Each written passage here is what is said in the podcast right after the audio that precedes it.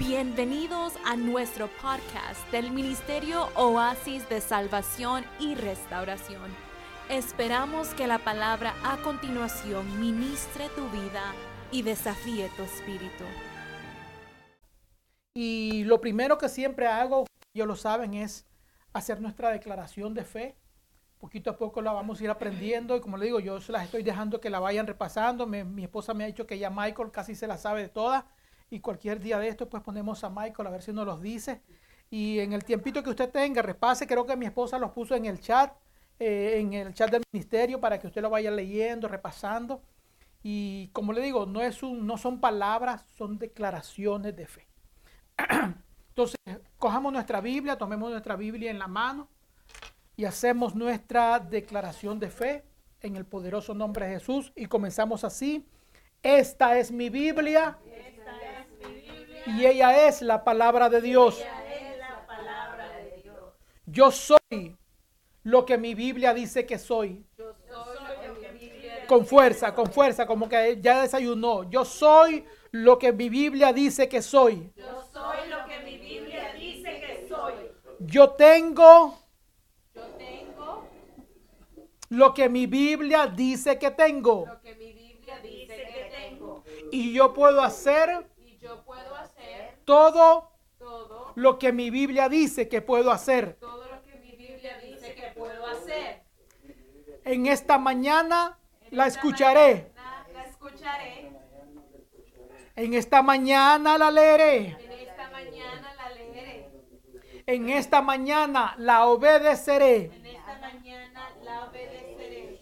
Y la bendita e incorruptible semilla de la palabra de Dios incorruptible semilla de la palabra de Dios.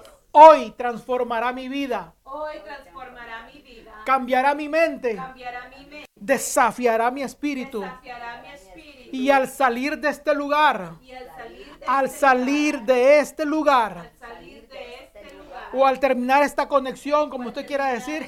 O al terminar esta conexión. Seré cabeza y no seré cola. Seré cabeza y no seré cola. Estaré arriba y no estaré abajo. No estaré abajo. Seré abundante y no seré escaso. Seré abundante y no seré escaso. Estaré lleno, estaré lleno, lleno, lleno, lleno de, Cristo. de Cristo. Esta es mi fe. Esta es mi fe. Y yo lo creo. Yo lo creo. En el poderoso nombre de Jesús. Nombre Amén y amén. Amén, amén. Suéltese un amén fuerte, fuertísimo ahí. Que lo escuchemos de aquí, sin micrófono, que le podamos escuchar. Amén. Eh, vuelvo y repito, es un consejo de la palabra del Señor. Como le digo, no es un, un mensaje como tal. Llevamos mi esposa y yo uh, desde los, por lo menos vengo sirviendo al Señor desde los 16 años. Ya tengo un poquito más de los 16. No sé si ustedes ya se dieron cuenta, tengo un poquito más de los 16, pero sirvo al Señor desde mis 16 años. Eh, prácticamente en los caminos del Señor, mi suegra me ha visto crecer. Mi suegra tiene setenta y tantos años, ya no puedo decir los tantos porque ya, ya. Y la conocí, y la conocí cuando tal vez mi suegra tendría entre los treinta y tantos por ahí. Sí, treinta, sí. Sí, 25, sí, no, 30 y tal, en los 30. Sí, en los 30 y tantos, sí. Ya, sí. O sea, imagínense cuánto ella me ha visto prácticamente crecer. Y ella va a corroborar algunas cositas que vamos a compartir con ustedes en esta mañana acerca de nuestro servicio al Señor. Entonces el título de la enseñanza de hoy o del consejo que quiero darles es el siguiente. Deleitémonos en Dios y sirvámosles con alegría. Así se llama la enseñanza de hoy o el consejo de hoy. Deleitémonos en Dios y sirvámosles con alegría. Si usted quiere escribirlo, pues se lo repito. Deleitémonos en Dios y sirvámosles con alegría. Amén. Cada vez que tenemos una enseñanza nueva, siempre compartimos una pequeña declaración. Entonces, vamos a hacer la declaración para el servicio de, de, para la clase de hoy, para la enseñanza de hoy. Y vamos a repetir esta declaración. Me deleito en hacer tu voluntad. Tu palabra está en mi corazón. La hacemos así, me deleito en hacer tu voluntad. Tu palabra está en mi corazón. Recuerde que cada una declaración de fe de esta, no me la quites todavía, es para fortalecer, afirmar nuestra fe en el Señor. Me deleito en hacer tu voluntad. Tu palabra está en mi corazón. Amén. Vamos al libro de Deuteronomio, el quinto libro de la Biblia. Está Génesis, Éxodo, Número, Levítico y Deuteronomio. Capítulo 28. Deuteronomio, capítulo 28. Y vamos a estar leyendo el verso 47 y verso 48. Quinto libro de la Biblia. Quinto libro de la Biblia. Quinto libro de la Biblia. Está Génesis, Éxodo, Levítico, Número y Deuteronomio. Capítulo 28, verso 47 y 48. Lo leemos así, honrando al Padre, al Hijo y al Espíritu Santo. Amén. Dice así. 28, capítulo 28, verso 47 y verso 48 dice así. Por cuanto no serviste a Jehová tu Dios con alegría y con gozo de corazón, por la abundancia de todas las cosas. Repetimos ese primer texto, por favor. Dice, por cuanto no serviste a Jehová tu Dios con alegría y con gozo de corazón por la abundancia de las cosas, servirás por tanto a tus enemigos que enviare, que enviare Jehová contra ti. Le servirá, dice, con hambre, con sed, con desnudez, con falta de todas las cosas. Y él, hablando de Dios, pondrá yugo de hierro sobre tu cuello hasta destruirte. Cuando digo él, o sea, eh, aquí está hablando el enemigo, pero ¿quién no está autorizando? Dios. Dice, él pondrá yugo de hierro sobre tu cuello hasta destruirte. Vamos a volver a repetir esos dos textos, por favor. Por eso le digo, pongamos atención hoy, porque este es un consejo muy importante para todos nosotros. Dice así la palabra del, volvemos a leerlo, versículo 47. No me lo quites, por favor. Dice, por cuanto no serviste a Jehová tu Dios con alegría y gozo de corazón, por la abundancia de todas las cosas. Dice, por cuanto no serviste a Dios, dice el texto siguiente, por cuanto no serviste a Dios con alegría, ahora te va a tocar servir a tus enemigos que Jehová enviará contra ti. Y no solo que le servirás, sino que le servirás, dice, con hambre, con sed y desnudez, y con falta de todas las cosas. En el versículo anterior decía, te olvidaste de servir a Dios con alegría cuando tenías abundancia.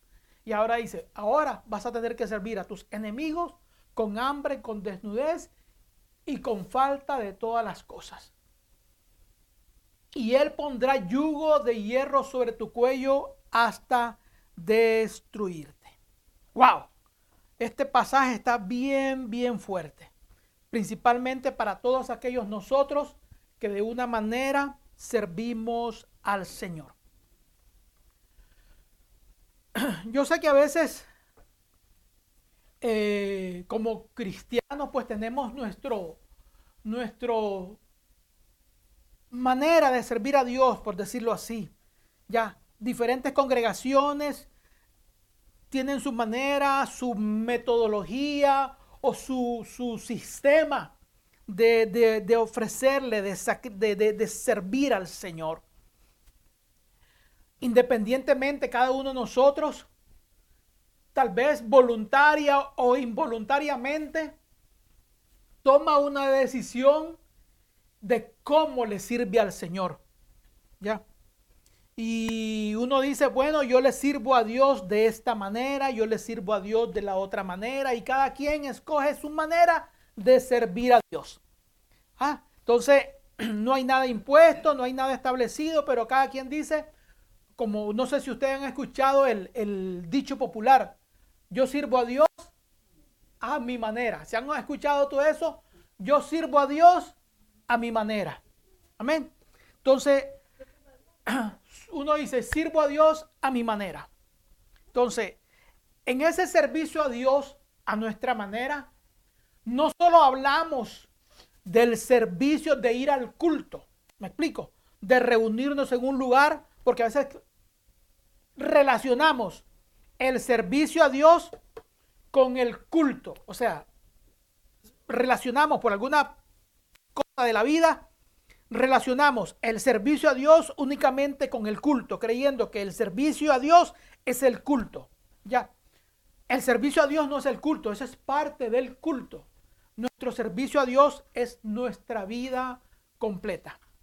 El apóstol Pablo en cierta ocasión, no tengo el texto bíblico, ahora se me viene a la mente, dice, os ruego por la misericordia de Dios, que dice, que presentéis vuestros cuerpos en sacrificio vivo, santo, agradable a Dios, que es vuestro culto racional. O sea, que presentéis vuestro cuerpo. O sea, el, el servicio, el culto es parte de su servicio, pero su servicio es su vida completa, desde que se levanta hasta que se vuelve a dormir todos los días mientras tenga aliento de vida. Entonces, esa actitud con que usted presenta su servicio a Dios, vuelvo y repito, ese servicio a Dios no estoy hablando del culto, estoy hablando de su vida, cómo usted le ofrece su vida al Señor, cómo yo le ofrecemos nuestro servicio al Señor. Esta actitud con la que nos presentamos a servir a Dios determinará el grado de aceptación hacia ese servicio que usted le está ofreciendo a Dios. Quiero, voy a, quiero aclarar eso. O sea, la actitud con que usted le ofrece a Dios su servicio, la actitud con que usted le ofrece a Dios su vida, lo que usted hace para Dios, determinará el grado de aceptación de parte de Dios hacia ese servicio que usted le ofrece. ¿Por qué mencioné eso de mi servicio a Dios y del que mi, suegra me conoce? Ya, porque de que sirvo a Dios, o sea, a mí nadie me impuso servirle al Señor. Con mis defectos, con mi mala cabeza, con mis errores, pero siempre iba corriendo para Dios, siempre iba para Dios, siempre era todo para Dios. Servíamos en una iglesia bautista muy pequeñita, ya recuerdo, año Socorrito, servíamos en una iglesia bautista, yo siempre estaba ahí. Siempre temprano servía, evangelizaba, visitaba, ¿qué no hacíamos allá? Invitaba a iglesias, a jóvenes de otras iglesias para llevar a la congregación, ¿qué no hacíamos allá? Hoy por hoy mi familia lo puede decir que muchas veces cuando íbamos al servicio, cuando en las congregaciones, yo siempre lo estaba apurado, oye, vámonos, que ya es tarde. Eh, eh, usted le puede preguntar así en un chat a cualquiera de ellos si es verdad o es mentira.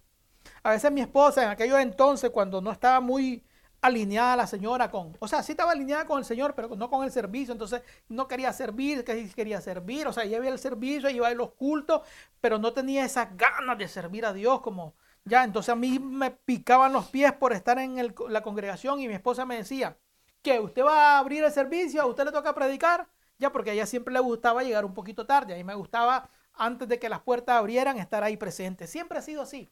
Entonces, esa, ese deseo de servir a Dios siempre ha estado en mí desde que conocí al Señor. O sea, nunca he tenido que, no he tenido la necesidad de que alguien me esté empujando para servir a Dios. Sin querer, o sea, no conocía la Biblia, pero tenía el deseo de servir a Dios. Entonces, esa actitud con que la que uno se presentaba a Dios determina el grado de aceptación de parte de Dios hacia el servicio que usted le da. Ejemplo de ellos, un ejemplo muy conocido, Vamos a ir al libro de Génesis, capítulo 4. Génesis, capítulo 4, estaremos leyendo versos 3 y 5.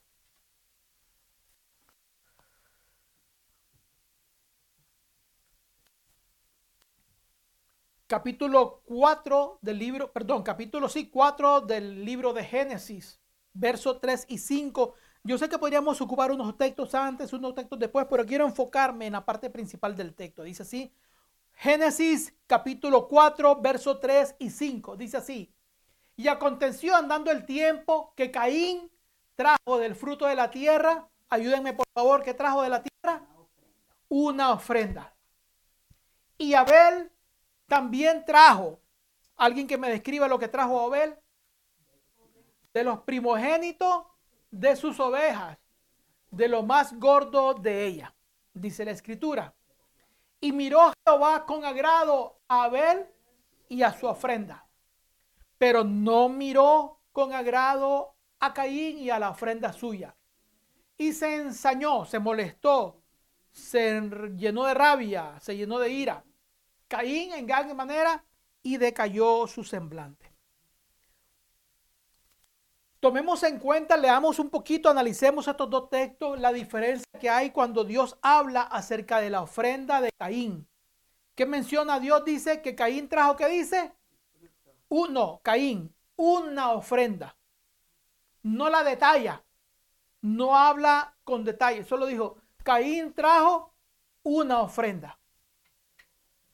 Cuando habla de Abel, se toma el tiempo de detallar y dice Dios, Abel trajo de los primogénitos y lo más gordo de ella. La pregunta es, oye, ¿por qué cuando Caín se menciona la ofrenda de Caín solo se dice, trajo qué? Una ofrenda. Pero con la de Abel, Dios se toma el tiempo de describirla. Lo más gordo, lo primogénito y lo más gordo. En esta mañana no voy a hablar de tu ofrenda, créame, no estoy a hablar de tu dinero, estoy hablando del servicio que tú le das a Dios en cualquier área de tu vida. Aquí vemos que la actitud, porque solo se habla de que Caín trajo una ofrenda. La Biblia no, no, es, no especifica la ofrenda, la cantidad del volumen, pero solo se menciona una ofrenda, como si hubiera traído cualquier cosa. Mientras que con la ofrenda de Caín, Dios se, eh, con la ofrenda de Abel, Dios se toma el trabajo de describirla, hablando de los primogénitos y siendo los más gordos. Ha sido siempre mi convicción, no de hoy, por eso le digo no de hoy, por muchos años, dentro de mis posibilidades, dentro de mi fuerza, dentro de mi energía, es que siempre a darle a Dios lo mejor de mí. Yo le digo, mi esposa es testigo, se lo puede decir, mis hijos se los pueden decir. Cuando estábamos sentados en los servicios, huye, y se lo digo de verdad con corazón. Me molesta que la gente alrededor de mí esté hablando a la hora de un servicio. Y muchas veces mi familia comentaba, hacía, hacía, hacía cositas. ¿Ya? Ellos los pueden decir, como le digo, pregúntale a un chat, ¿es verdad, pastora Marisol, que su esposa hacía esto? ¿Es verdad, Manarlina, que su papá hacía esto? Él le va a contestar. Yo le decía, silencio, pongan atención, estamos en el servicio. Y muchas veces ellas se molestaban conmigo porque yo las callaba. Porque es que la verdad, le digo yo, si estoy en el servicio, esa es mi, mi, mi, mi manera de pensar. Estoy dándole lo mejor al Señor si mi mejor, si mi tiempito, mi mejor tiempito en ese momento a la hora de un servicio es estar sentadito, poniendo atención a la palabra, eso es lo mejor que yo le voy a dar al Señor. Porque ese es mi servicio en ese momento. Ese es mi sacrificio en ese momento. Yo sé que actualmente ya no hacemos los sacrificios que hacía eh, Abel y, y Caín ya no traemos frutos, ya no traemos el fruto de la cosecha, ya no traemos ovejas, ya no traemos cordero, ya no traemos nada de eso. Pero sí muchas veces tenemos otra manera de, de servirle, de darle un servicio al Señor. Hoy nosotros le damos ofrenda al Señor como financiera, traemos de nuestras finanzas al Señor. Pero no solo a eso, si también traemos nuestro tiempo al Señor. A veces tenemos nuestro tiempo de oración y lectura. Tenemos nuestro tiempo de los servicios.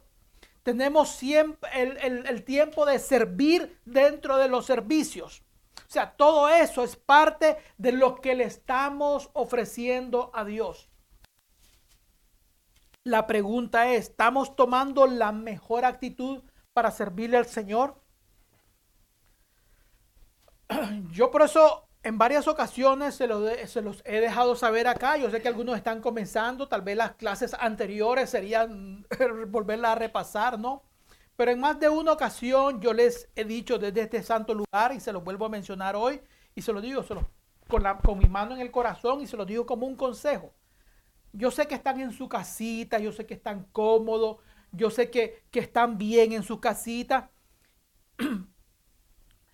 pero que eso no sea motivo de distracción a la hora del servicio. Hace unas semanas atrás hablé acerca de, de, la parábola del sembrador, cuando el sembrador, dice la escritura, salió a sembrar y parte cayó junto al camino y vinieron las aves del cielo y se comieron la semilla. ¿Recuerdan esa enseñanza? Que es cuando hablamos después de la, de la interpretación, es que el enemigo viene y roba la semilla que fue sembrada en el corazón.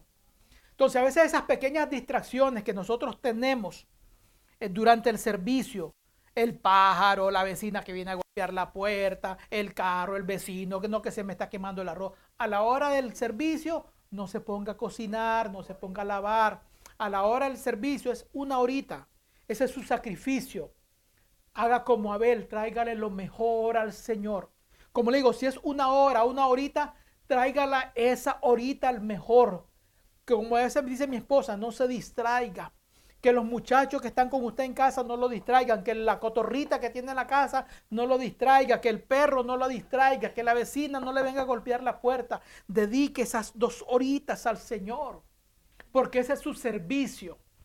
O sea, no sea como Caín, no le traiga cualquier cosa. No, que usted dice, no voy a estar en el servicio. Como le digo, este es un consejo. Encienden el teléfono, pero dejan el teléfono ahí andando y se ponen a hacer sus cosas. De esa manera el servicio a Dios no es el correcto. Romanos decía, el apóstol Pablo Romano, presentéis vuestro sacrificio, presentéis vuestro, cuerpo en sacrificio vivo, santo. ¿Qué es santo? Apartado para Dios. Aparte ese tiempito para Dios. Apártelo para Dios. Dice, ese tiempo es santo. Ese tiempo no lo voy a contaminar con nada ni con nadie. Ese tiempo es santo. Son las dos horitas que yo le estoy dando a Dios, las dos horitas y medias que le estoy dando a Dios. Voy a santificarlo. ¿Qué es santificarlo? Apartado para Dios. cuando usted comienza a, estar en el servicio y, calentar en la comida y el arroz y los frijoles y la carne y se distrae, ah, ya se perdió posiblemente la palabra que Dios tenía para usted. Entonces ya no es, ya no es tan santo ese tiempito porque ya lo está compartiendo con, con otra cosa. Y recuerde que Dios no comparte gloria con nadie. ¿Ya? Entonces Dios no comparte su gloria con nadie. Entonces, ¿qué servicio le está dando a usted? Momento de oración. O sea, que nada lo interrumpa. Porque a veces yo sé que a veces estamos en familia, estamos en, en mi esposa, mis hijos, qué sé yo. Y entonces a veces los niños gritan, lloran y eso es normal en una familia, que un niñito chiquito, yo, pero entonces busque tiempitos donde nada le interrumpa. Su tiempo de oración que no se le, que no se le haga una carga pesada. Porque a veces tenemos esa tendencia de que, ay, la oración, llevo dos minutos y ya me quedo dormido en el sillón. Apenas me arrodillo, me quedo dormido. O la, o la Biblia, uno comienza a leer Juan 1, 2 Igual cuando ya va por el 3 ya tiene los ojos cerrados. O sea, no han leído un versículo. Cuando ya entonces usted, eso le está ofreciendo, eso es lo que a veces le estamos dando. Eso es lo que a veces le estamos dando al Señor. Ese es, ese es nuestro servicio que le estamos dando. Ahora bien, el mismo texto dice, presentéis vuestros sacrificios, dice, presentéis vuestros cuerpos en sacrificio vivo, santo y qué dice? Y agradable. Santo porque lo separa. Y agradable porque usted le da lo mejor a él. Por eso le digo, yo sé que estas horitas en su casa son muy agradables porque usted puede estar en la comunidad, puede estar en chinela. Eso no hay ningún problema. Yo no tengo problema con eso. Si usted por estar en comodidad de casa y quiere estar en un, en pantalones cortos, pues no, yo no tengo problema con eso. Pero sí que le brinde su atención al mensaje, a la enseñanza, a la palabra, porque ese es el tiempo que, usted, que, usted, se lo, usted se lo está dando al Señor. Es un tiempo santo y agradable, que Dios pueda ver ese momento que usted le brinda de la misma manera que vio la ofrenda de Abel que usted separó lo mejor, que usted separó lo más gordito, mejor tiempito. Le digo a mi suegra, no me llames. Le digo a mi esposa, no me llames, no me toques la puerta que no te voy a abrir. Yo a veces lo digo a mis hijos y voy a aprovechar también este tiempito. De lo mejor, no le venga ah, afanado, corriendo. Vuelvo y repito, mi esposa es testigo. Llevo cuántos añitos, mi amor, ya sé, hasta perdí la cuenta, ya 30 y cuántos amorcitos de casado, ya 35, me dice mi esposa. Pregúntale, yo se los puedo decir, durante esos 35 años siempre he querido llegar al, servicio primero. Ella me dice, ¿para qué? ¿Voy a abrir el templo? Ya sí, voy a abrir el templo. ¿Y qué? Le decía yo, ya pregúntele. Si no es, como esto que yo le digo hoy, no es porque lo, aprendí ayer o, como, o, porque ya comencemos a ser pastor. No. Llevamos 30, más de 30, más de 40 años sirviendo a la Señora a ese ritmo. Tuvimos en una iglesia 11 años. Era músico de esa congregación. Ahí fue donde nació Arlina y ahí fue donde parece que Arlincita se comenzó a gustarle la música. 11 años sirviendo al Señor en la música. Solo un día a la semana descansábamos. Era el lunes que descansábamos. ¿Se acuerda, Marisolita? Un día a la semana descansábamos. Después todos los seis días servicio, servicio. El domingo teníamos dos servicios en la mañana y en la noche descansábamos el lunes y volvíamos a comenzar la carrera. Y siempre lo mismo, llegar temprano a la congregación, llegar temprano al servicio. O sea, siempre lo que yo le estoy diciendo no es algo que me lo enseñaron ni que lo estoy inventando aquí solo para quedar bien con ustedes porque ahora somos pastor. No, venimos creciendo, venimos trabajando en esa área por muchísimos años. Entonces mi deseo que usted, ahora que está comenzando, desde ya formar ese, ese principio de, vida en, en usted que le sirva al Señor con alegría. Leímos el pasaje anterior, dice, por cuanto no serviste a Dios con alegría, va a tener que servirle ahora con amargura, con dolor a tus enemigos. Porque el tiempo que le pudiste servir a Dios, no se lo quisiste servir. Ese fue lo que estábamos leyendo en el texto anterior. Entonces, que tu tiempo de lectura, que, que tengas ese deseo de amar a Dios, de servir a Dios. Entonces, hoy a veces presentamos presentamos a nuestra, nuestra actitud a la hora de presentar nuestras ofrendas. Y como le digo, cuando hablo de ofrendas, no estoy hablando de tu dinero. Créame, porque a veces decimos ofrenda, dinero. No, es tu sacrificio vivo, tu servicio a Dios. Cuando vienes delante de Dios, ¿cómo vienes? te molesta a veces llegar a los servicios, o sea, hoy, hoy es jueves, hoy tengo que volverme a alinear, tengo tantas cosas y la hermana Marisol está ahí cargando con todo lo que tengo que alinearme, yo tengo tanto trabajo, tengo tantas cosas que hacer y me voy a atrasar estas dos horas. No te puedes atrasar cuando le das a Dios. Cuando le das a Dios, el Dios te va a multiplicar lo demás. Eh, recuerde, así es como trabaja la ofrenda. Tú sacrificas algo, tú le das algo a Dios y Dios se encarga de multiplicar eso que tú le das. Ahora, si tú lo retienes, pierdes. Porque si estás reteniendo, no estás sembrando nada. Y el que no siembra, no recoge, no cosecha. Cada vez que tú ofreces algo, es una siembra en el reino de Dios. Le siembras tu tiempo, le siembras, no contaminas con nada. Eso, yo se lo digo, pregúntale a mi esposa, no es desde hoy, porque eso soy recalcante en eso. Porque ni en las iglesias, cuando comenzaron los celulares, me gustaba estar. Yo veo que la gente está el servicio, la prédica y la gente texteando, mandando mensajes, viendo. No me gusta eso. Nunca, pregúntale a mi esposa. Nunca me ha gustado eso. Yo cierro mi, texto, lo pongo ahí boca abajo, el, el celular ya porque mi servicio es para Dios, mi concentración, mi pensamiento, mi mente es para Dios en ese momento. En ese momento ese es mi culto racional, lo que le estoy dando a Dios. Y a veces la gente contamina el servicio a Dios con texto, con mensaje, con las noticias, con el chiste de, de qué sé yo. Se olvida de que es el servicio para Dios.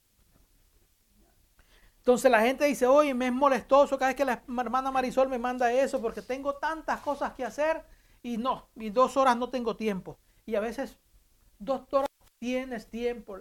Hay un dicho, creo que se lo mencioné la otra vez, es un dicho judío que dice, no hay un hombre en esta tierra que no tenga una hora.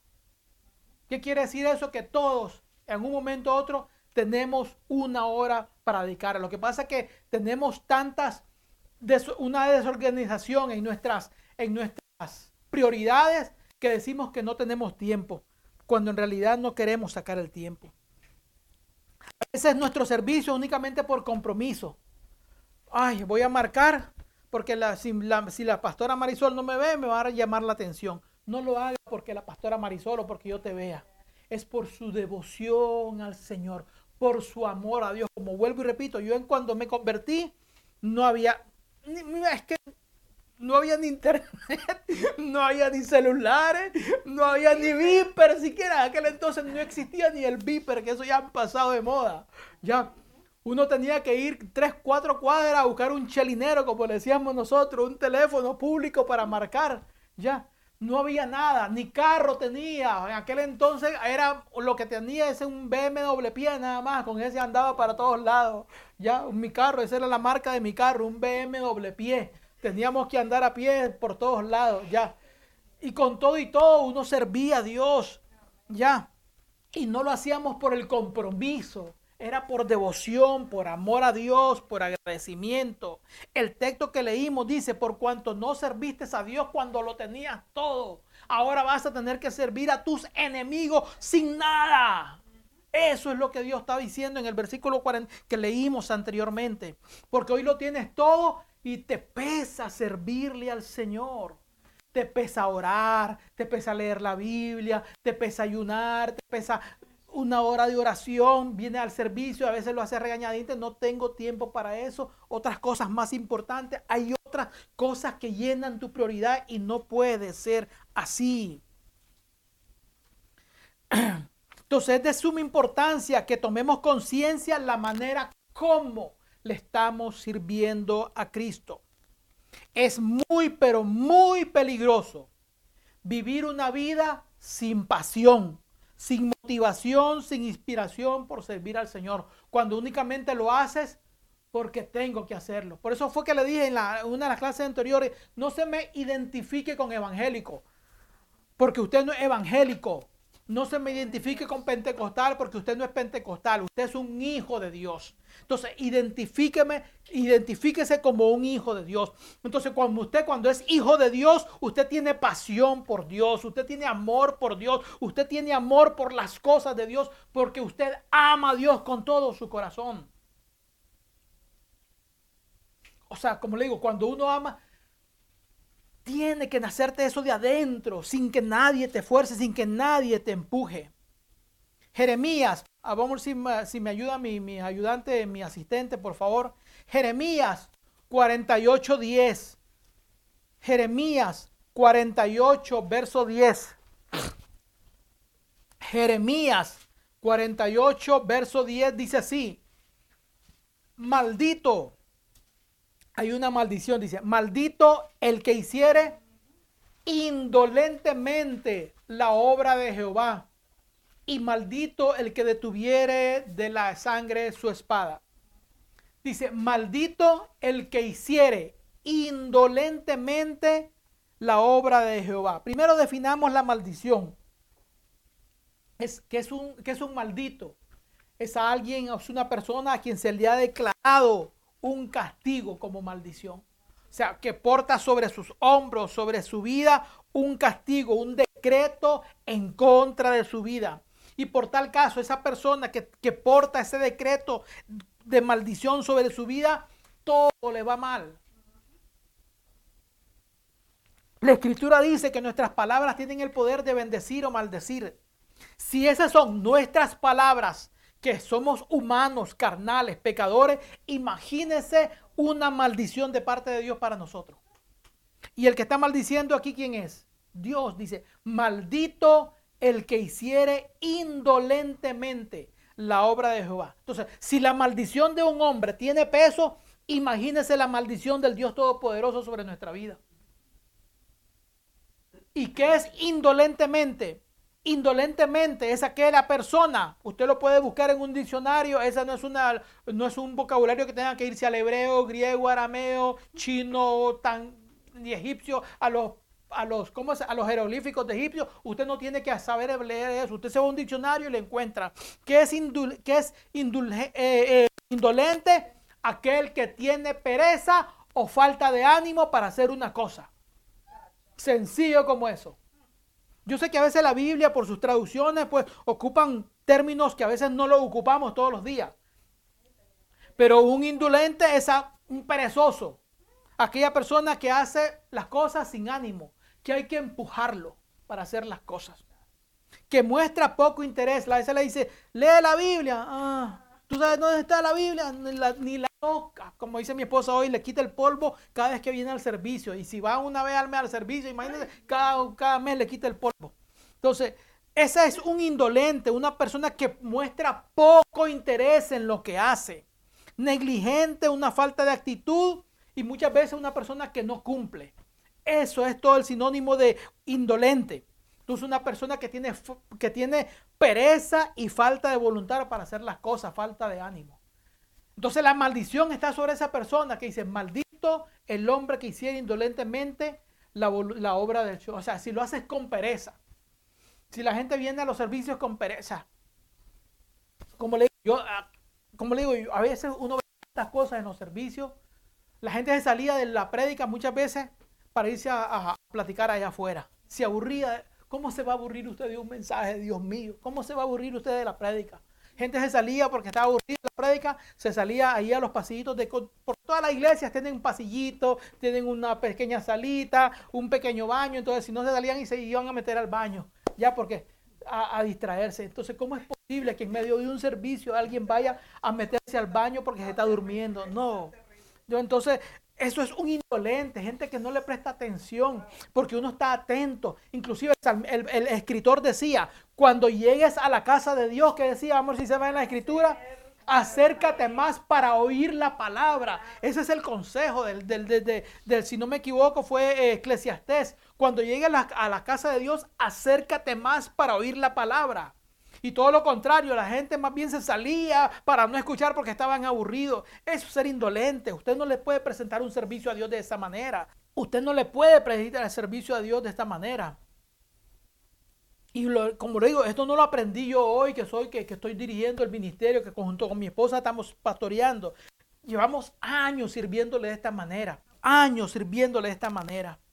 Vamos a volver a leer el pasaje de Deuteronomio 28, 47. Vamos a volver a leer. Ahí mismo sí, el, el que continúa, Adrielito. Por eso te lo puse como, como otro. Sí. Lo volvemos a leer, dice. Por cuanto no serviste a Jehová con alegría y gozo de corazón. Por la abundancia de todas las cosas Dios te ha dado salud, te ha dado casa, te ha dado carro. Usted dirá, pero después vamos a hablar un poquito acerca del agradecimiento. Tal vez en esta clase lo iba a traer hoy, pero si metía los textos del agradecimiento, me iba a ir muy lejos. Vamos a hablar otro día, posiblemente el próximo domingo, del agradecimiento. Cómo el agradecimiento te abre puertas para que Dios te dé más. Cuando el desagradecimiento, la ingratitud te cierran las puertas y lo poco que tienes, Dios te lo quita. Así es de grande y de fuerte la ingratitud. Que lo que aún lo poquito que tienes, Dios te lo cierra, Dios te lo quita, te lo hace infructuoso. Cuando uno es agradecido, se abren las puertas. Eso lo, estudiaremos la semana que viene. Pero aquí dice, por cuanto serviste a Jehová, por cuanto no serviste a Jehová con alegría y con gozo de corazón, con la abundancia que tenías, por ahora dice, te va a tener te toca servir a tus enemigos. ¿Quiénes pueden ser los enemigos? La pobreza, la miseria, las necesidades, la enfermedad. Todo eso son los, los, los, los verdugos que pueden llegar a, entrar a tu vida. Ya, la, la, la, la pobreza, la falta de trabajo, las necesidades, los problemas aquí, no te metes, no sales de un problema para meterte a otro. Te ponen un ticket de 100, paga el de 100 y te ponen otro ticket de 300, paga el de 300 y te ponen otro ticket de 400, una multa, porque ese sí es. Por eso es que se llama una maldición. El hombre que te va mal. Maldición es que todo te va mal, porque le estás ofreciendo a Dios sacrificio así como la de Caín. Una ofrenda nada más lo ofreces por ofrecerlo, sin devoción, sin pasión, sin, sin el deseo de agradar a Dios, sin darle lo mejor. Llegas al servicio por llegas, te presenta, hace la línea porque tengo que hacerlo. Y no es esa la actitud correcta. Entonces, cambiar la actitud de indolente, tenemos que cambiar esa actitud por una actitud de gozo y agradecimiento. Vuelvo y repito, la próxima semana con la ayuda del Señor hablemos, hablaremos un poquito del agradecimiento. ¿Qué es un deleite? Es un placer, algo que te produce alegría, que te despierte el ánimo. El deleite te produce satisfacción, gozo, agrado. Es una sensación placentera. Entonces, cuando tú sirves a Dios con deleite, la cosa es totalmente diferente. Cuando tú te comes una comida rica, dices, qué deliciosa, y la disfrutas, te produce qué? Un deleite.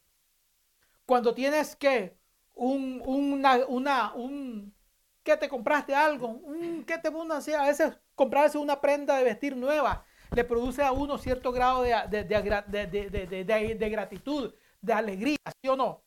De igual manera, Así debe ser cuando nos presentamos a servir al Señor, debemos tener esa, ese deleite, eso por, por agradarle a Él.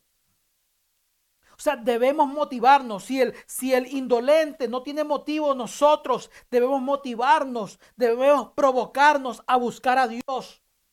O sea, que la oración no sea algo pesado para ti, que la lectura bíblica no sea algo pesado para ti, que, el que ir al servicio no sea una actitud, que conectarte en la línea no sea algo pesado, incómodo para ti. Cuando eso se vuelve ya pesado, incómodo, entonces ya estamos cayendo en el ámbito de la indolencia. Cuando lo hacemos con agrado, cuando lo hacemos con alegría, con gozo, estamos demostrando al Señor que Él tiene prioridad en nuestra vida que no somos indolentes. Amén. Lo contrario de la maldición que es bendición. Lo contrario de una maldición es una bendición, una bienaventuranza. ¿Qué significa bienaventurado? Según la, la, traducción, dicha. La bienaventuranza es dicha y la dicha es completo. Cuando tú eres dichoso, como el Salmo 1, dichoso el varón, estás completo. O sea, Dios está contigo, estás completo, todo te va bien. Eres prosperado. ¿Qué quiere decir prosperado? Que todo te sale bien. Cuentas con la bendición del Dios Todopoderoso. Cuando le das al Señor ese sacrificio. ¿Ven lo que a dice que Dios miró con agrado la ofrenda que dio, que la ofrenda de Abel. Dios lo vio con agrado. Pregunto, ¿cómo estará Dios viendo su, tu ofrenda, mi ofrenda? Ese servicio que tú le das al Señor. Ya, vuelvo y repito, ahí está mi esposa. Me tocaba tocar, yo tocaba la guitarra y procuraba llegar temprano. Y después de, preparaba mi instrumento y me ponía a orar. Y no, no lo hicimos como le digo, mi esposa es testigo, Dios es testigo. No lo hicimos por un mes, dos meses, tres meses, no lo hicimos por, fueron años porque estuvimos en esa congregación años, 11 años, pero después nos movimos a otra y continuamos. Como le digo, mi hija Arlina ahí comenzó con nosotros ministrando en la música. Ya, ya yo le aprendí a tocar piano, yo le enseñé a cantar. ya. Y ahí comenzó con nosotros a la que de, de, a los 12 años más o menos, comenzó a cantar, 12 años más o menos, ya. y lo hacíamos con todo y ahí íbamos hasta West Palm Beach. Hay una ciudad que está casi a hora y cuarto de aquí. Casi dos horas. Se llama West Palm Beach. Está casi como a hora y cuarto de acá. O sea, mi hijo Adrián no había nacido y Abigail estaba muy chiquitita. Creo que no había ni nacido. Adrián no, porque estaba muy. No, Abigail no había ni nacido, creo yo. Sí, sí. Y Adrián mucho menos. A hora y media estaba ahí y hasta allá íbamos a una hora que se había abierto y hasta allá íbamos a servir. Hora y media por carretera. Ya. Y mi hija, mi hija Abigail, Arlina chiquita. Mi esposa hubo un tiempo que estuvo yendo y a veces tenía que, tomar un tren para ir al servicio. Entonces, porque uno le toma amor a Dios. Vamos a ir entonces, ¿cómo debe ser la actitud suya para servir al Señor? Amén. Ya vimos que servir de indolente, servir indolente nos trae maldición. Cuando usted lo hace las cosas por pereza, por cansancio, por obligación, eso le va a traer maldición porque no es de agradable al Señor. Salmo 1, vamos a ver el Salmo 1 y lo vamos a condensar. ¿Qué quiere decir condensar? Lo vamos a, a resumir de tal manera que sea comprensible eh, tantas cositas, porque a veces dice cositas ahí que como que no, no, nos distraen. Vamos a condensarlo, a resumirlo un poquito. Salmo 1, verso del 1 al 3, bien condensadito, dice así. Bienaventurado el varón, que es bienaventurado, ya le dije, es completo, es dichoso, todo te va bien. Cuentas con el respaldo de Dios, cuentas con la bendición de Dios. Bienaventurado el varón. Hablando del varón, nos está hablando del sexo masculino, del ser humano usted como jovencita, usted como joven, usted como hermana, si usted hace lo mismo, la bendición de igual es para usted. Recordemos que cuando Dios los creó, los, Dios dice, la, varón y hembra los creó, los creó como uno. Entonces cuando aquí habla de varón, está en todos nosotros la naturaleza incluida. Dice, bienaventurado el varón, que en la ley de Jehová está qué? Su delicia. Y en su ley medita de día y de noche. Dice, y todo lo que hace prosperará. Cuando usted se deleita en buscar y amar la palabra del Señor. Aquí la traducción dice ley, pero la traducción es los preceptos, los mandamientos, las instrucciones de Dios. ¿Y cuáles son las instrucciones de Dios? ¿Cuáles son los mandamientos de Dios? su palabra, la Biblia. Entonces es bienaventurado el hombre que se deleita en Dios. ¿Cuándo fue la última vez que usted leyó la Biblia? ¿Cuándo fue la última vez que usted lo leyó? Ahora, no solo cuándo fue la última vez que lo leyó, cómo la leyó, con qué actitud la leyó. Yo sé que hay, un, hay, unas, hay unos planes de lectura que a veces uno los compra, dice, ¿cómo leer la Biblia en un año? ¿Se acuerdan? Entonces, el lunes, tal fecha, tienes que leer capítulo tal. El martes tienes que leer capítulo tal. El miércoles. Entonces uno compra esos y a veces sí son buenos de ayuda. Pero a veces uno compra eso y ¿qué es lo que hace? Lee la Biblia únicamente para cumplir con lo que le toca en ese momento. O sea, si le tocó Juan capítulo 3 ese día, usted lee Juan capítulo 3 ese día, termina Juan capítulo 3 y dice, ah, ya cumplí con la lectura del día. Ya calmó su conciencia. La pregunta es, ¿qué aprendió? Cuando usted leyó, ¿qué aprendió? ¿Con qué actitud lo leyó? ¿Con la actitud de aprender? ¿Con la actitud de deleitarse en la palabra? ¿Con la lectura de ver qué Dios le está hablando a usted a través de ese texto? ¿O únicamente lo leyó para cumplir con el, con, con, con, con el programa de lectura? Si usted lo leyó con solamente para cumplir con el programa de lectura, prácticamente perdió su tiempo. Usted debe deleitarse, dice, y en su ley medita de día y de noche. No es un ratito, no es cuando me acuerdo, cuando tengo tiempo. No es cuando me acuesto, como le digo, lee Juan 1.1 y cuando va por el versículo 2 ya se está durmiendo. Entonces así tampoco no, no es la, no es la idea. Ya, que la idea es que usted se deleite, se empape, comience a escudriñar la escritura leyéndola, qué Dios me dice, qué Dios me quiere hablar, cómo Dios me quiere hablar, qué aprendo de esta escritura. La escritura, la misma palabra dice que todo lo que está escrito fue para nuestra enseñanza. Entonces uno debe ir a la escritura y Señor, ¿qué me vas a enseñar en esta porción? Usted no que leer cinco capítulos diarios ni diez capítulos diarios. Si usted lee la mitad de un capítulo diario, pero en esa mitad, cinco, seis versículos, usted se detiene para, para analizar lo que Dios está hablando, créame, usted está aplicando este verso, usted se está deleitando en Dios, porque esto no es una carrera de caballo que tiene que leer la Biblia todos los días a millón para leerla. No, es la intención es que usted aprenda de la escritura, que usted le saque el jugo a la enseñanza, que Dios Le ministre a través de la palabra. No es cuánto lee, es cómo lees. Cuánto aprendes de la palabra de Dios. Porque la gente vuelve y repito, lee, lee, lee solo por cumplir con un programa de lectura. Si esa es tu intención, estás mal. Que esa no sea tu verdadera intención, cumplir con un plan de lectura. No. Usted llega a la escritura es para aprender, para que Dios te hable, para que Dios ministre, para que Dios se revele tu voluntad en tu vida. Pero vuelvo y repito, a veces estamos, mm, tenemos la cabeza en dos pensamientos y estamos leyendo y ponemos más atención a otras cosas que lo que estamos leyendo. Salmos 119, verso 97.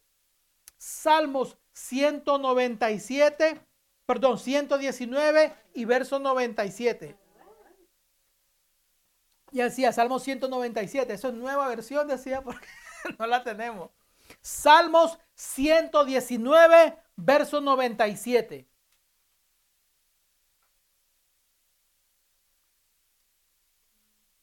¿Qué dice Salmos 119, verso 97.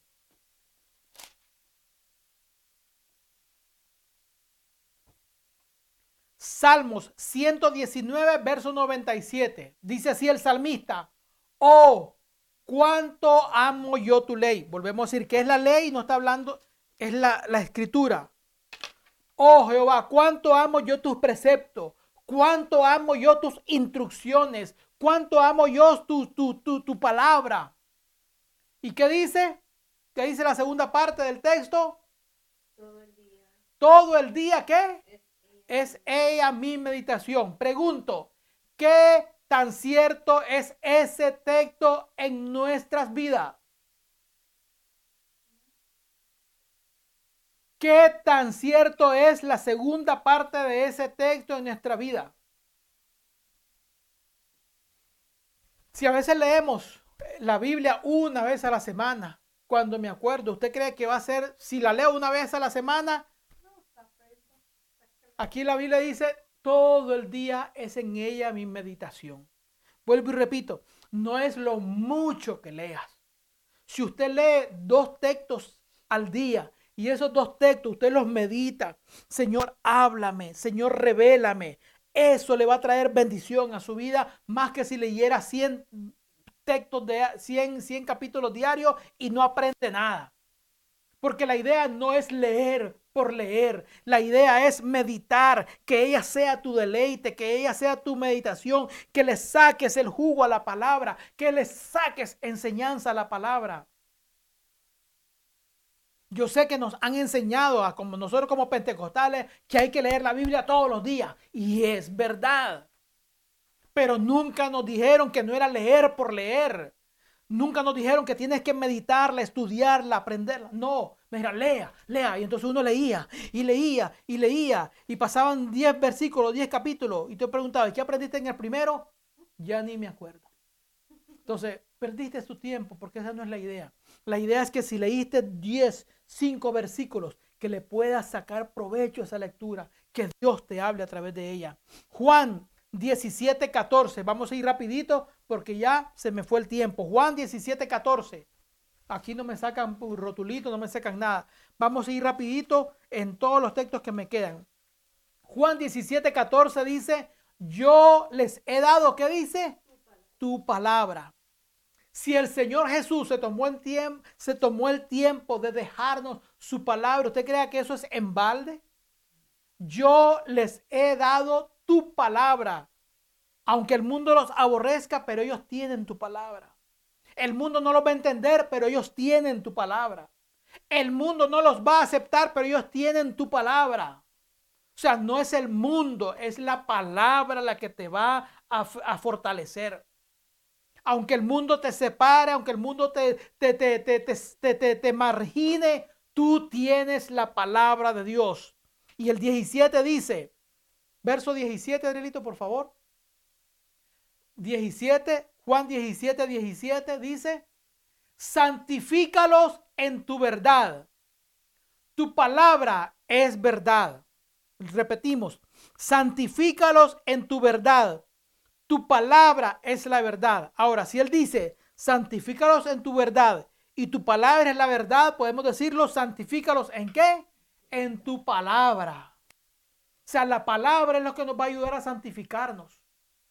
Por eso le digo, es importantísimo que usted comience a tener esa deleite. Bienaventurado el varón que dice Salmo 1, que se deleita en Jehová. O sea, que la lectura de la Biblia no sea una carga, que no sea un motivo de... La gente dice, yo lo he escuchado, si tienes problema para dormir, lee la Biblia. ¿Cómo es eso que si tienes problema para dormir, lee la Biblia como si la Biblia fuera un somnífero? ¿Qué cosa? Ya, la Biblia no se lee para que usted se pueda dormir tranquilo. No sé, yo sé que estoy segurísimo, segurísimo que también usted lo ha escuchado. La gente aconseja, si tienes problema de dormir, eh, eh, eh, lee la Biblia. ¿Cómo, ¿Cómo que van a aconsejar para que se duerma como si fuera un somnífero, una droga para dormir? No, usted no lee la Biblia para quedarse dormido. Usted lee la Biblia para aprender, para escuchar la voz de Dios. De día y de noche es ella mi meditación. No es para que usted se quede dormido, no es para que se calme los nervios, es para que Dios le hable a través de su palabra. La gente cree que la Biblia le va a calmar los nervios, la Biblia no te va a calmar los nervios. Tú tienes que edificar tu vida espiritual basada en la Biblia para que los nervios tuyos no se te destruyan. Pero si ya los nervios están destruidos, la Biblia no te va, no es el remedio para controlar tus nervios. Tú tienes que edificar tu vida sobre la roca. La roca es la palabra. Para que no venga ese momento. La gente hasta que ya está toda destruida quiere venir a la palabra. No.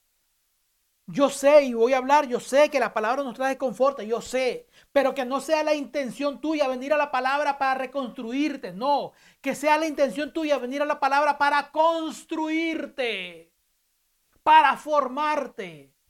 Porque ya viene cuando ya estás todo hecho leña, destruido, te va a tomar más tiempo. Pero si vienes a la palabra para formarte, para educarte, para fortalecer tu fe, vendrá el día malo, pero podrás estar firme. El salmista decía, deleítate a sí mismo en Jehová. ¿Y qué dice? y Él te concederá las peticiones de tu corazón. Pero tienes que deleitarte en Él. No, hasta que ya todo descuadrijado, ya todo descalabrado, viene a que Dios... No. Pero cuando tuviste el tiempo, no lo hiciste. ¿Qué decía el, primer texto que leímos? Decía, por cuanto no serviste a Dios con alegría, hoy vas a servir a tus enemigos desnudo. Como diríamos en Nicaragua, en pelota. ¿Ya? Así va a tener que servir en tristeza y con amargura, porque cuando lo tenías todo, no quisiste servirlo a Dios. Y ahora que no tienes nada, quieres venir a buscar a Dios. Eso es lo que nos toca muchas veces a nosotros. ¿Ah? es que así es. Así a veces somos, ya. Sí, porque cuando lo tenías todo, así lee ese pasaje. Es el, lo que le leímos, Deuteronomio 28, 47. No, no lo vamos a leer, pero solo estoy diciendo, léalo en su casa. Deuteronomio 28, 47. Por cuanto no serviste a Dios cuando estabas alegre, cuando tenías esa juventud, cuando tenías ese músculo, esos brazos fuertes, esa carita bonita, cuando tenías cintura, cuando tenías gracia, no quisiste servir a Dios. Ahora vas a tener que servir a tus enemigos, así dice la escritura, en hambre, en desnudez, con frío, sin nada. Antes los tenías todo, pero no vas a tenerlos sin nada, porque no quisiste servir a Dios en el momento que era. Salmos capítulo 100, verso 2. Salmos 100, verso 2. Sí. Hace calor y el predicador tiene calor. Salmo 100, verso 2, que dice así, ¿cómo dice la escritura? El Salmo 100, verso 2, dice así, servir a Jehová con alegría, venid ante su presencia con regocijo. Vuelvo y repito, yo no estoy hablando del culto, porque la gente dice, servir a Dios, venir ante su presencia, vamos al culto con regocijo. Pero ¿qué pasó en el carro antes de ir al culto? ¿Qué pasó cuando ibas del camino? No son de esos que pelean ¡ay! cuando llegan al culto. Amén. ¿Han visto esa gente que pelea en su casa, regaña a los muchachos, regaña a la esposa y se van peleando en el camino, llegan a la iglesia y la sonrisa de oreja a oreja? ¿Qué pasó en el camino? ¿Se santificaron, oraron, se consagraron? Termina el servicio, vuelven a la casa y vuelve el pleito otra vez. Y entonces, ¿qué pasó? ¿Qué pasó? Sonrieron, no, hubo nada. La escritura dice, servir a Jehová con alegría y venir ante su presencia con regocijo. Eso no es en el culto, eso es diario. Porque tu servicio al Señor es todos los días, 24 horas, desde que te levantas hasta que vuelves a cerrar tus ojos para irte a dormir. Salmos 126, verso 3. Salmo 126, verso 3 dice, grandes cosas ha hecho Jehová con nosotros. ¿Cuántas cosas ha hecho Dios contigo? Grandes cosas. Te dio una empresa, te dio un negocio, te ha ido bien en tu negocio, te ha ido bien en tu empresa, tu trabajo está bien, tu familia está bien, tus hijos están bien. Grandes cosas ha hecho Dios contigo te sanó, te impartió salud, te impartió fortaleza, grandes cosas ha hecho Dios contigo. Entonces, ¿qué dice? Estaremos qué? Alegres. Sí, porque si Dios te da tantas cosas, es para que muestres alegría a la hora de servirle, a la hora de orar. Oras con alegría, Señor, gracias. A la hora de ayunar, ayunas con alegría. A la hora de cantar, cantas con alegría. A la hora de ofrecerle tu servicio, se lo ofreces con alegría. Porque grandes cosas ha hecho Dios contigo. Por eso le digo, la semana con la ayuda del Señor estaremos hablando del agradecimiento para que veas cómo el agradecimiento te abre puertas. Cuando Él es malagradecido, ingrato, que no das gracias ni por el plato de comida, Dios te cierra las puertas, cierra las ventanas de la bendición. Cuando abres tu corazón de agradecimiento, es todo lo contrario. Dios abre sus ventanas. Grandes cosas ha hecho Jehová con nosotros, estaremos alegres. Que la bendición del Dios Todopoderoso sea el motivo de alegría para tu vida. Y de esa manera y le sirvas a Dios con gozo por lo que Él ha hecho contigo. Que tu oración, tu lectura, tu devoción no sea un pesar, sea con alegría. Juan capítulo 12, verso 26. Juan capítulo 12 y verso 26 dice, si alguno me sirve, si usted sirve a Dios, si alguno me sirve, sígame, dice. Y donde yo estuviere, usted va a estar ahí conmigo. Y ahora, ¿qué dice después? Si alguno me sirve, ¿qué dice la escritura? Mi Padre le honrará. Si usted me sirve, mi Padre le honrará. Si usted le está sirviendo a Dios, ¿cómo le sirve? ¿Cómo le sirve? Dice, si usted me sirve, dice Dios, dice el Señor Jesús, si usted me sirve y me sirve bien, mi Padre le honrará. Donde yo estoy, usted va a estar conmigo también mi Padre, si usted me sirves a mí, mi Padre se va a encargar de honrarte. Recuerde lo que la Escritura dice, que tu Padre que ve en secreto, viendo en lo secreto, te recompensará ¿dónde? En público. Lo que tú pides en oración ahí en tu secretito, el manera como tú te presentas delante de él en secreto, lo vas a sacar en público. Si alguno me sirve, dice, mi Padre le honrará. Romanos, voy rapidito, me quedan cuatro textos bíblicos. Romanos, capítulo 12, verso 11. Romanos, capítulo 12, verso 11. Romanos 12, 11. Dice así, en lo que requiere, en lo que requiere diligencia. ¿Cómo era el indulgente? ¿Cómo era el indolente? Perezoso, falto de ánimo. Aquí dice la escritura, en lo que requiere diligencia, no perezosos fervientes en espíritu sirviendo al Señor. Que tengas ánimo, que vengas al culto con alegría, que vengas al servicio con alegría, que no vengas afanado, corriendo a darle ah, el, el estrés al Señor. No, Tómate tu tiempo, prepara tu devocional, prepárate para el servicio con tu Dios, prepara tu altar antes de venir a la presencia del Señor. Separa tu momento, separa tu hora, separa el día, separa el momento. Hablas con los tuyos, dile tal hora, tal hora, no me molesten, no estoy a nadie. Cierra tu ventana, cierra tu cuarto, enciérrate. En el baño, si es posible, que nadie te moleste. Sirviendo al Señor siempre. Salmos 122, verso 1. Me quedan tres, me quedan tres. Salmo 122, verso 1. ¿Qué dice el Salmo 122, 1? Vamos a ver si alguien se acuerda de estos textos. Sí. Salmo 122, 1, Angelito. No, ah, ya lo sí. No, eso no es Salmo 122, 1, papito. No. Sí. Ya decía yo, porque yo lo veía ahí en la pantalla, sí.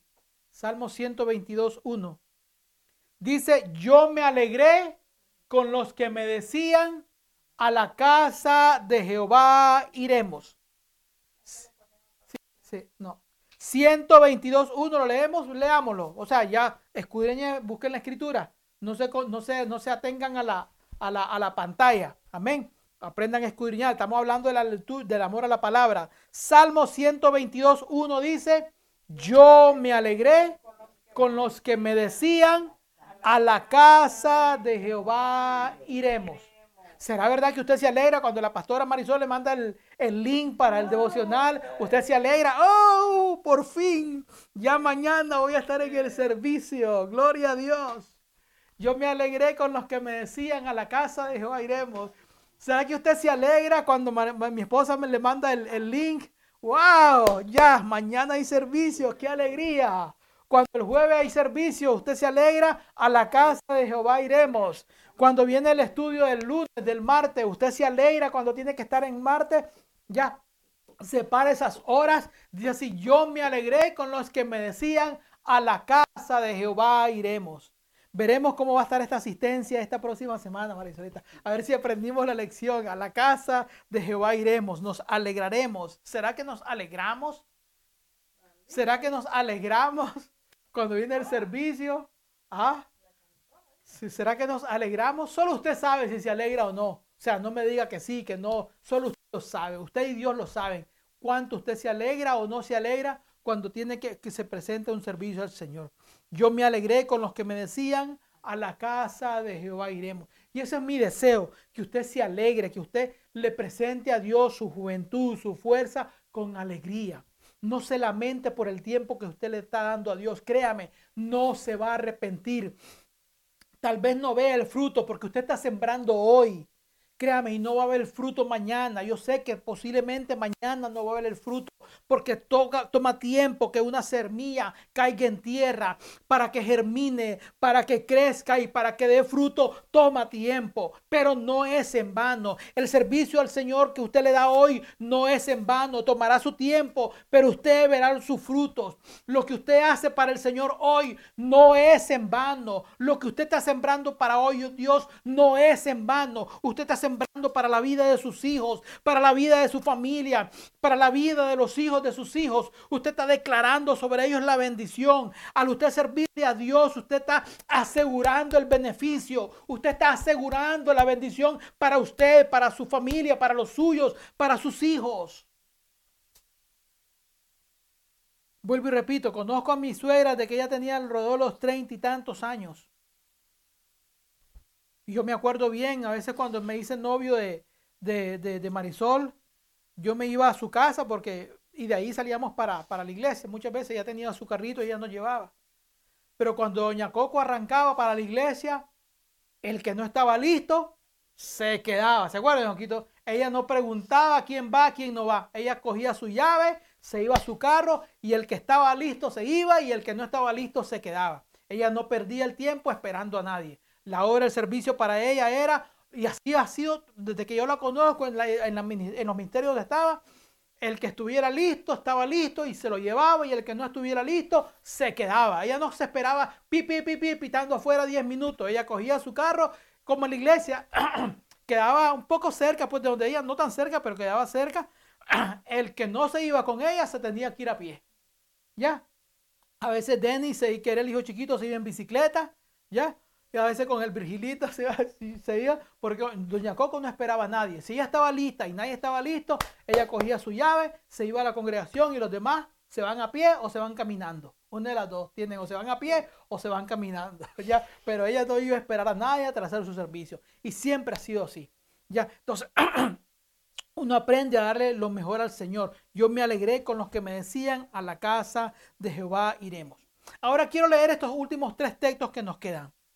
Proverbios capítulo 15 y verso 13, para que vea usted la importancia. Por favor, ponga atención. Proverbios capítulo 15 y versículo 13. Venimos, venimos hablando de servirle a Dios con gozo y alegría, ¿sí o no? Mira acá dice Proverbios capítulo 15, verso 13. Dice así, el corazón alegre, ¿qué dice? Hermosea el rostro. Mas por el dolor del corazón, el espíritu que se abate. Lo leemos bien, dice, el corazón alegre, cuando usted tiene alegría en su corazón, cuando usted tiene agradecimiento, la escritura dice, hermos, el corazón alegre hermosea su rostro. O sea, se le va a ver a usted la alegría, el entusiasmo, va a impartir energía va a impartir entusiasmo con solo verlo. Hay gente que tiene su sonrisa de punta a punta porque tiene su corazón alegre. Pero ¿qué dice aquí? Más por el dolor del corazón, el espíritu se abate. Y eso es verdad. Cuando pasamos por un momento difícil y sentimos dolor en nuestro corazón, nuestro, nuestro rostro decae. No, no reflejamos la misma felicidad porque nuestro corazón está dolorido. Es normal que nuestro, o sea, nuestro rostro muchas veces refleja el estado en que está nuestro corazón. Si tu corazón está alegre, tu rostro está alegre. Si tu corazón está triste, acongojado, tu rostro va a, estar triste y acongojado. Eso es normal. Ya, el corazón alegre hermosea, pero el dolor lo entristece. 15.15, 15. mire lo que dice Proverbios 15.15, 15. estamos en el 13, dos versos más para abajito, dice, todos los días del afligido son difíciles. Todos los días del afligido, esa persona que se vive quejando de todo, que todo le va mal, o sea, que tiene siempre tristeza, que no tiene una motivación, no tiene una alegría en su corazón, dice, todos los días para él son difíciles. Desde que se levanta comienza a quejarse, a lamentarse, hasta que termina el día. Dice, eso es para el afligido, dice, el que está afligido, el que no tiene alegría en su corazón, todos los días difícil. Por eso le diga, Hoy pelea con la vecina, mañana pelea con el perro, después pelea con el jefe, pelea con los hijos, pelea con el gato, pelea con el todo mundo, porque hay una amargura en su corazón, no le haya sentido a la vida. Perdió la, perdió la, la, la alegría de su corazón. Dice, pero dice que el siguiente, más el de corazón contento que dice, tiene un baquete continuo. Si usted tiene un corazón contento, usted va a tener un banquete continuo. Come frijolito, pero es un banquete continuo. Come arrocito nada más con huevito, pero es una, un banquete continuo. ¿Ya? Solo con pan y mantequilla y un cafecito negro y gallo pintito es un banquete continuo. No tiene, la escritura dice en el mismo proverbio, es mejor un bocado seco y en paz que tener una casa llena de provisiones, pero llena de qué? De contiendas, de enojo. ¿Para qué quiero eso? Entonces dice aquí, más el corazón contento tiene un baquete continuo. Y termino con esto. Salmos 119, verso 92. Hoy sí me tiré la raya. Pero bueno, ahí me disculpan, no, no todos los días lo hago. Salmos 119, verso 92. ¿Lo tenemos ahí? ¿Lo que ya lo tenemos ahí? Después lo ponemos en la pantalla, dice. Si tu ley, o sea, si tus instrucciones, si tus mandamientos no hubiese sido mi delicia, ya en mi aflicción hubiera perecido. Tremendo ese texto. Tremendo. Dice, si tu ley, o sea, si tu palabra, si la Biblia no hubiese sido mi delicia, si tus mandamientos no hubiese sido mi delicia, en este momento de aflicción, dice el salmista, ¿qué pasa? Ya hubiera perecido. O sea, es importante que usted que todos nosotros aprendamos a amar a Dios, amar sus mandamientos y servirle con alegría. Dice así, si tu ley, si tus mandamientos, si tus preceptos, si la Biblia, si tu palabra no hubiese sido mi delicia, ya en mi aflicción hubiese perecido. O sea, me hubiera acabado pero fue la palabra la que me fortaleció, fue tu palabra la que me fortaleció, fue tu palabra la que me dio vida, fue tu palabra la que me inspiró, fue tu palabra la que me ayudó a seguir adelante. Cuando no tenía fuerza, fue tu palabra la que me consoló. Cuando no tenía fuerza, fue tu palabra la que me ayudó. Cuando yo no era nadie, fue tu palabra la que me dio identidad. Cuando yo no era nada, fue tu palabra la que me salvó, me rescató.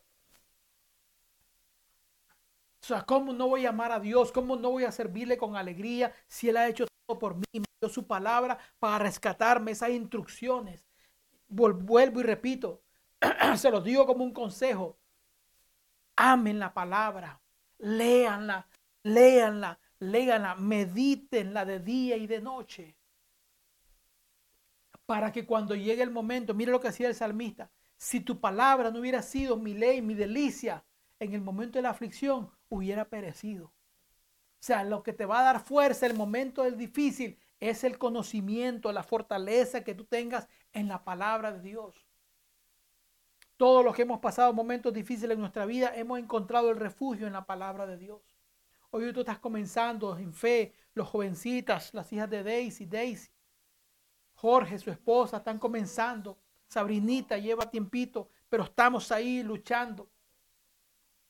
Hemos encontrado la bendición en la palabra del Señor. Hermano Jaime, su familia están sirviendo allá. Sus niños han crecido en el Evangelio. Posiblemente ellos no tengan muchas cosas que nosotros tenemos, pero ahí están sirviendo al Señor y eso Dios lo va a recompensar. Porque el momento difícil solamente fue la palabra de Dios la que nos mantuvo, la que nos sostuvo. La palabra dice, solo tu diestra me ha sostenido. Creemos, Señor, voy a hacer oración por cada uno. Gracias, Padre en el nombre poderoso de Jesús por esta palabra, Señor, que nos dices en esta mañana. Ayúdanos, Señor, a ponerlo por obra, que podamos deleitarnos en ti, deleitarnos en el servicio que te ofrecemos, deleitarnos en el momento que estamos contigo, Señor, que podamos encontrar en ti nuestra delicia. Porque solo tú, Señor, nos puedes fortalecer. Solamente tú eres el que nos das la fortaleza, que das fuerza al cansado y multiplica la fuerza de aquel que no tiene ninguna. En el nombre poderoso de Jesús, solo tú nos sostienes, solo tu diestra nos sostiene, solo tu palabra nos da vida y vida en abundancia. Ayúdanos, Señor, a ser oidores de tu palabra, a que podamos entender de que si hacemos las cosas para ti, tenemos que hacerlas con deleite. Porque como le decía la palabra en el libro de Deuteronomio, por no haber servido a Dios con alegría ni con gozo, cuando teníamos abundancia, tendremos que ahora servirle a nuestros enemigos en desnudez, en hambre, con sed. Cuando ya no tengamos nada, no queremos eso. Queremos servirte ahora que tenemos fuerza, ahora que tenemos energía, ahora que tenemos ánimo, entusiasmo, que tenemos juventud, que tenemos vigor. Queremos servirte, Señor. En el nombre poderoso de Jesús bendice la vida de cada uno de mis hermanos. Hasta donde están ellos, Señor, tu palabra sea fortaleciéndolos. En el poderoso nombre de Jesús de Nazaret. Amén y amén. Dios les bendiga, Dios les guarde. Seguimos orando por cada uno de ustedes. En el poderoso nombre de Jesús de Nazaret. Amén y amén.